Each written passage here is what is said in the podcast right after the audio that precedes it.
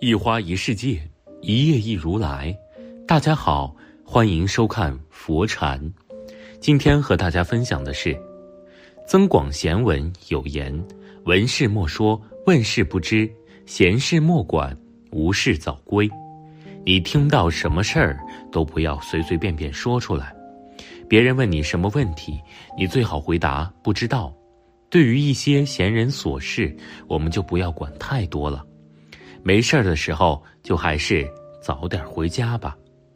在这个世上，因为多管闲事而倒霉的人多了去了；在生活中，因为身处是非之地而招惹祸患的人也层出不穷。如今的环境不太好，人与人之间的关系也会逐渐变得复杂难测起来。这个时候，保全自己，明哲保身，就显得特别重要了。不仅年轻人如此，也不仅中年人如此，就连老年人也要有保全自己的智慧。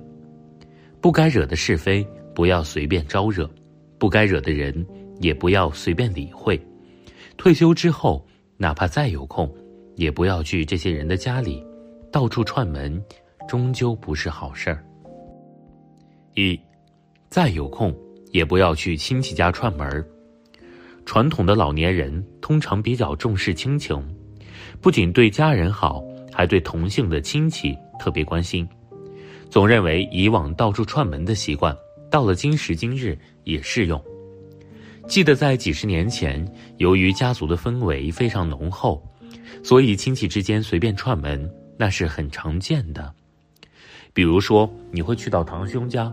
或者堂弟来到你家，人与人之间的关系特别淳朴。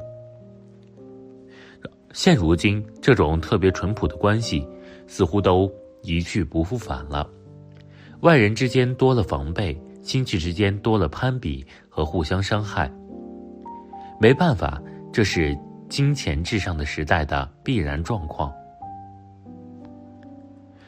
人到晚年，千万不要有到亲戚家串门的心理。别说当家的长辈不高兴，就连他们的儿女也会感觉到厌恶。在别人看来，你来到我们家做客，我们需要准备茶水点心，还要在你离开之后打扫卫生，特别麻烦。既然这样，为什么还要互相往来呢？现在的亲戚已经没有我们想象的那么好了。见不得人好成为了常态，而希望你过得好的亲戚，基本没有几个。二，再有空，也不要去儿女家生活。张奶奶一生辛苦，不到四十岁时，丈夫便意外去世，用人单位赔了三十万给她。当时没有工作，家里几乎没有存款的张奶奶，觉得天都是黑的。不过。活人总不能被尿憋死，张奶奶将三十万块钱存在定期，留着将来给儿子读书或者结婚用，哪怕钱不多，至少是父亲留给她的念想。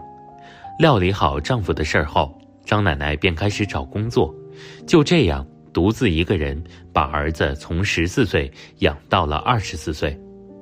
张奶奶的儿子还算孝顺。以前在外面读大学，每次回家都会陪着张奶奶散步聊天，和张奶奶一起出去买菜。一切发生变故，要从儿子和女朋友谈到结婚的事儿。儿媳是外地人，也是家里的独生子女。他们家的意思是，让张奶奶把这边的房子卖了，到那边去买房子定居。于张奶奶而言，除了已经住惯了，倒也没有什么问题。他既没有固定的工作，几个好朋友也是君子之交，父母那边也有兄弟姐妹们照顾，根本不用他操心。和儿子商量后，张奶奶把房卖了，到儿媳的城市，付了首付订了房，儿子儿媳顺利结婚。独身一人的张奶奶只能和儿子和儿媳一起住。然而十几年来，家里一直由张奶奶做主的状态，有了儿媳的参与。不幸的是，儿媳也是一个个性略微强势的女人，两个人能够为了餐桌到底摆在哪里而大吵一架，也会为了洗衣机能不能洗袜子而闹得不可开交。张奶奶的儿子本想从中带和，可是两个女人都没有大错，只不过是习惯不同，任他再想当和事佬，也是无能为力。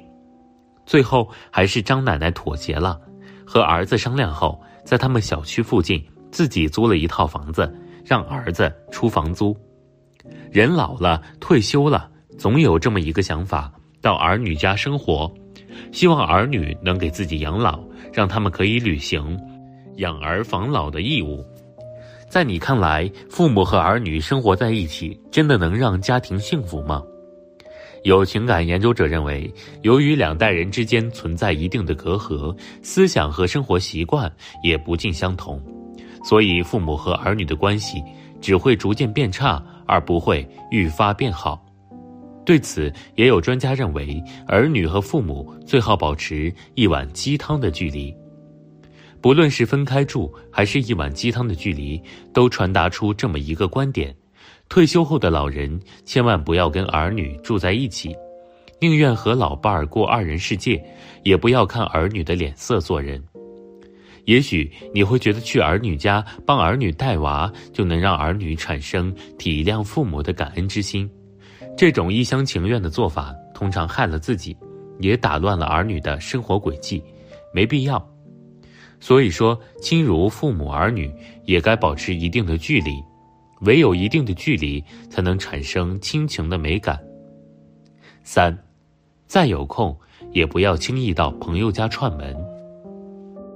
每个家庭都是一座城堡，住在其中的人有自己的一个小世界，这里面承载的是个人家庭的一些隐私和秘密，不能轻易为外人所知。然而，若有人经常上门聊天，家里的一些情况都被外人尽收眼底。或者在彼此聊天时，难免会受到个人情绪影响，吐露出一二有关家庭的内幕。有些人嘴巴严实，不轻易在人后议论是非，这样倒还好；偏有一些人嘴巴长，把看到的、听到的，再加上自己丰富的想象力，到处添油加醋的宣扬，结果给对方家庭蒙上阴影。家家都有一本难念的经，都会存在一些内部矛盾。但这在内部解决就是了。如果宣传到外面，无论名誉或者人际关系都会受到影响。尤其是一些老年人喜欢打听别人家的私事儿，比如婆媳关系、儿媳妇待婆婆是否周到、能否赚钱，或者女婿对待女儿是好是坏、家庭背景。这些事情本不足外人道，但有些家庭的老人可能因为受了委屈，或者看不惯儿媳或女婿，说话时冲动，把该说的、不该说的都说了出去。结果你相信了对方，对方却把这些内容宣扬的到处都知道。这些话传到晚辈耳朵里，只会引发家庭矛盾，造成危机。因此，无论是老人爱串门，还是喜欢说闲话。这些都不可取。为了各自家庭的幸福，避免终日聚到一起捣是非。人到晚年，到底该怎么做才能维持老朋友之间的关系呢？有人会去老朋友家做客，有人会整日到老朋友家蹭吃蹭喝，还有些人会邀请老朋友来自己家做客。其实，不管是自己去别人家，还是别人来我们家，都是完全没有必要的。随着科技的发展，老人完全可以通过网络聊天实现有益的交流。看到过一些老人有空的时候就跟朋友在微信上畅谈，你点点他的朋友圈，他点点你的朋友圈，双方友好往来。闲来无事的时候也可以约时间去爬山、去下棋，特别方便。现代人貌似把串门一事当成了毫无意义的做法了。也许是因为人之交流方式发生了变化，是因为人之思想发生改变，是因为现代人的警惕心更强了。不论是什么原因，我们不妨谨记这么一个原则：不到别人家串门，也不要让别人来我们家串门。双方各自安好，网络交流那就足够了。谈到这里，不禁想起这么一个词：孤僻。以往的热情逐渐被生活的冷漠所取代了。以往的你来我往，逐渐变成了人与人之间的相互仇视、相互警惕，也不知道是进步了还是退步了。总的来说，你我身处于物欲横流的世道当中，哪怕我们退休了，也不能掉以轻心。不该做的事儿不要做，不该去别人家也不要去了。要知道，越活越孤独，学会享受独处的时光才是当下的真相。其余的差不多就行了，何必那么纠结呢？今天的分享就是这些，非常感谢您的收看。喜欢佛禅频道，别忘记点点订阅和转发哦。在这里，你永远不会孤单。